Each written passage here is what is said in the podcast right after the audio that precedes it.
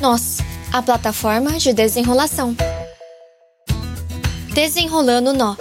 Oi, pessoal, tudo bem? Hoje a gente vai conversar um pouquinho sobre felicidade. E para você, o que é felicidade? Você se considera uma pessoa feliz? Você conhece gente que tem de tudo e mesmo assim vive reclamando?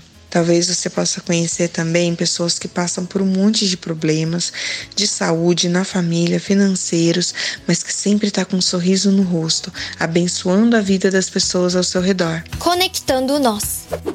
Em Filipenses 4, de 11 a 12, Paulo nos diz assim: Porque aprendi a contentar-me com o que tenho. Eu sei estar abatido, a ter fartura, a ter fome, tanto a ter abundância, como a padecer necessidade. Felicidade não tem nada a ver com coisas boas ou ruins que acontecem. Felicidade é uma decisão. Independente do que você está passando ou o que está acontecendo na sua vida, você precisa decidir se você quer ser feliz ou não.